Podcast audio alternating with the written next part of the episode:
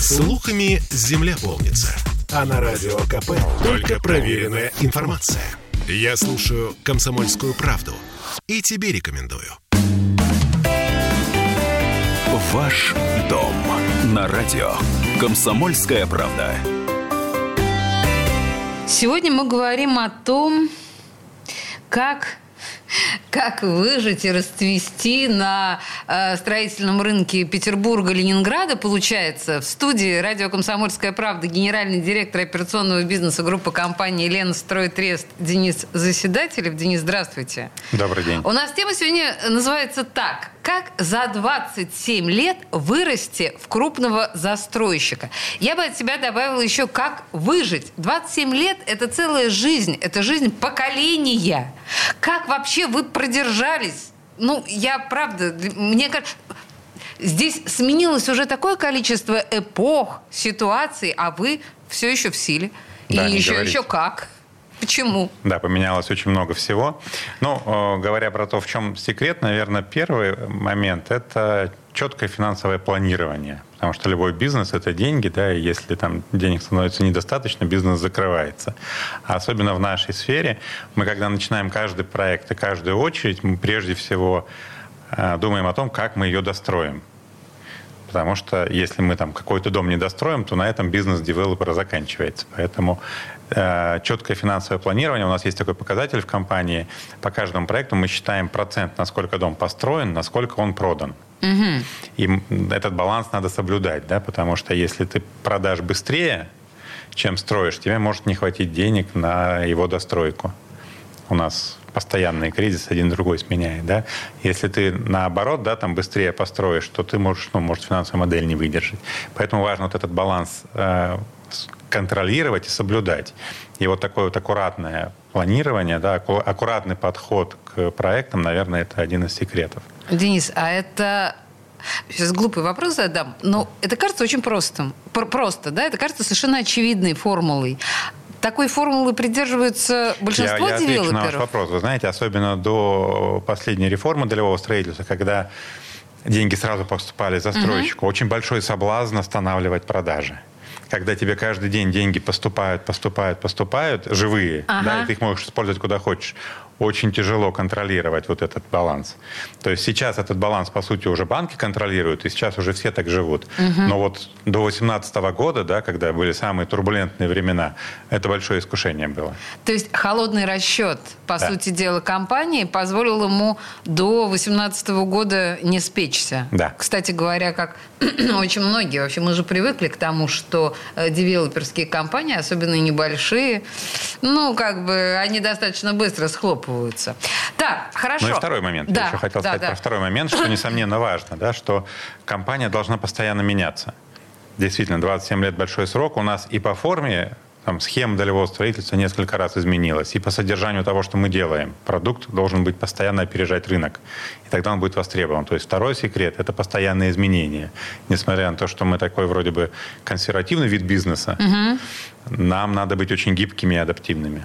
А как удается опережать, что называется, спрос, то, о чем вы говорите. Я понимаю, следовать за спросом, успевать за спросом, следить за тенденциями, а опережать-то как? Ну, как раз, там, про, если говорить про наш рынок, то это очень правильная стратегия, поскольку э, за, вот, за 27 лет, там, года до 2015 был процесс, когда люди ну, просто им нужна была любая квартира, да, угу, то есть да. своя, своя квартира уже хорошо. Конечно. Там не так важно, что вокруг, да, своя квартира уже хорошо.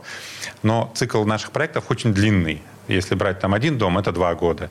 Если брать проекты, у нас есть сейчас в реализации проекты, которые мы начинали в 2008 и 2010 годах. И если бы мы тогда проектировали только исходя из потребностей людей в 2010 году, да, сейчас они были бы неликвидными и невостребованными. Угу. Поэтому наша задача смотреть там, на соседей, смотреть, там, читать урбанистов, изучать вообще, что человеку нужно будет в будущем да, для того, чтобы заложить это в проект. Потому что потом менять очень сложно.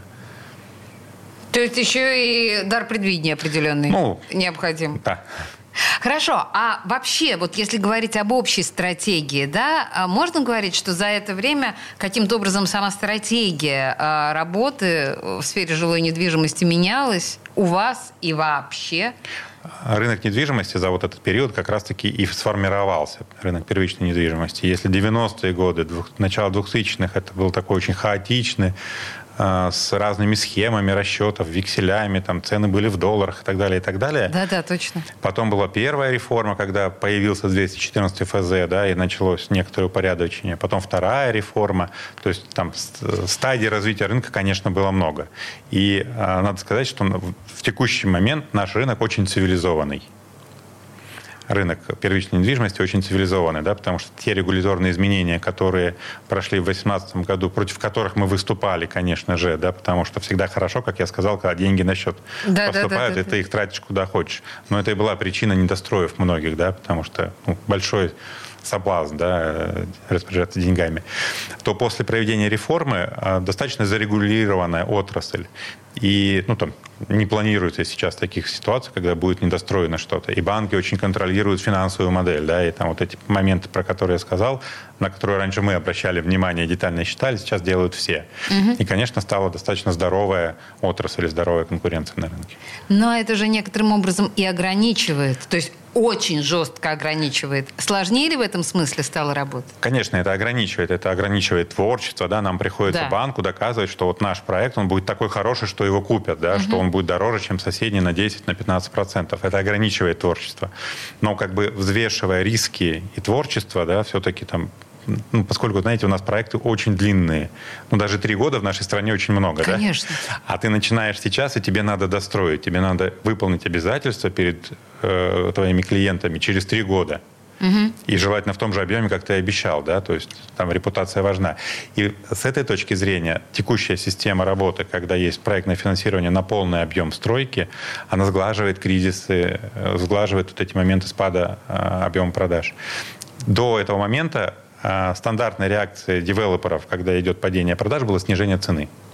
Ну да. И это входило в некоторую такую ситуацию демпинга, да, которая там в итоге и приводила к тем историям, когда не хватало денег на достройку. Сейчас такого не происходит. У нас на 100% проект обеспечен проектным финансированием. То есть мы все равно мы достроим. Да? Угу. Заработаем, не заработаем, это второй вопрос, но мы достроим. Мы исполним свои обязательства. Поэтому, конечно, рынок сейчас достаточно здоровый. если мы говорим о создании новых проектов, я понимаю, что нужно произвести впечатление на банк. Э, этот новый проект, он будет более востребован, он будет... Да, но чем еще компания руководствуется при создании? У нас есть своя градостроительная философия «Живи», в соответствии с которой мы реализуем свои проекты. Она достаточно объемная, но во многом это связано с тем, как мы относимся к проекту. То есть при создании нового проекта, новой очереди проекта мы определяем, как люди там будут жить. То есть мы проектируем процессы жизни людей в э, объекте, а не просто там квадратные метры, кубики и так далее, и так далее. Вот, наверное, это там основное наше отличие, да, и чем мы руководствуемся. Угу. Мы думаем про то, как через 2, 3, 4 года здесь человек будет жить. Причем ну, как бы не, не, не условный человек, да, а все категории людей, которые у нас покупают. Молодые люди, люди без детей, с детьми, взрослые, пожилые. То есть для каждой категории нашего клиента должно быть интересно и комфортно жить в нашем проекте. Правильно ли я понимаю, что ваши проекты рассчитаны и на э, людей, экономящих средства, и на людей с деньгами? Или у вас примерно одинаковый средний э, потребитель? Ну, по отдельным проектам плюс-минус средний да. потребитель, но очень многие хотят жить в наших проектах, да, и мы там стараемся максимально там помочь человеку купить квартиру, даже если для него это сейчас дороже, чем он предполагал.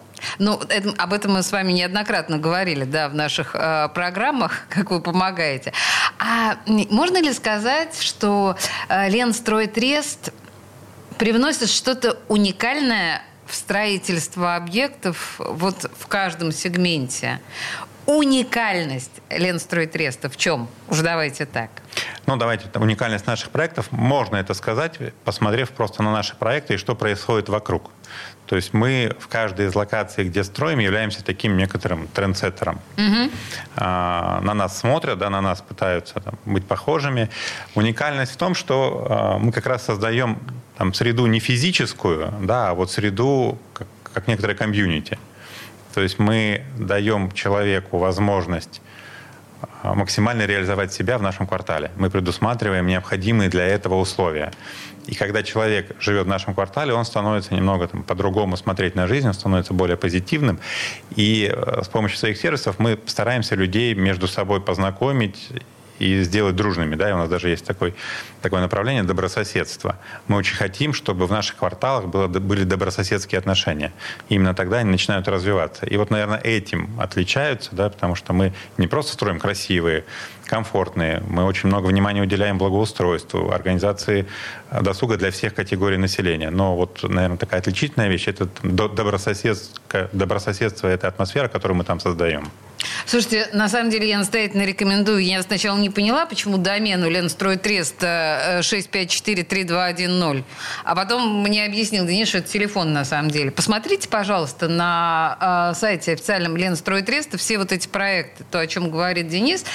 Это очень, ну, наглядно можно увидеть вот эту уникальность да, проектов Ленстрой 3. Ну что, спасибо большое. В студии радио «Комсомольская правда» был генеральный директор операционного бизнеса группы компании Ленстрой Трест Денис Заседателев. Да, Благодарю. Спасибо вам. Спасибо.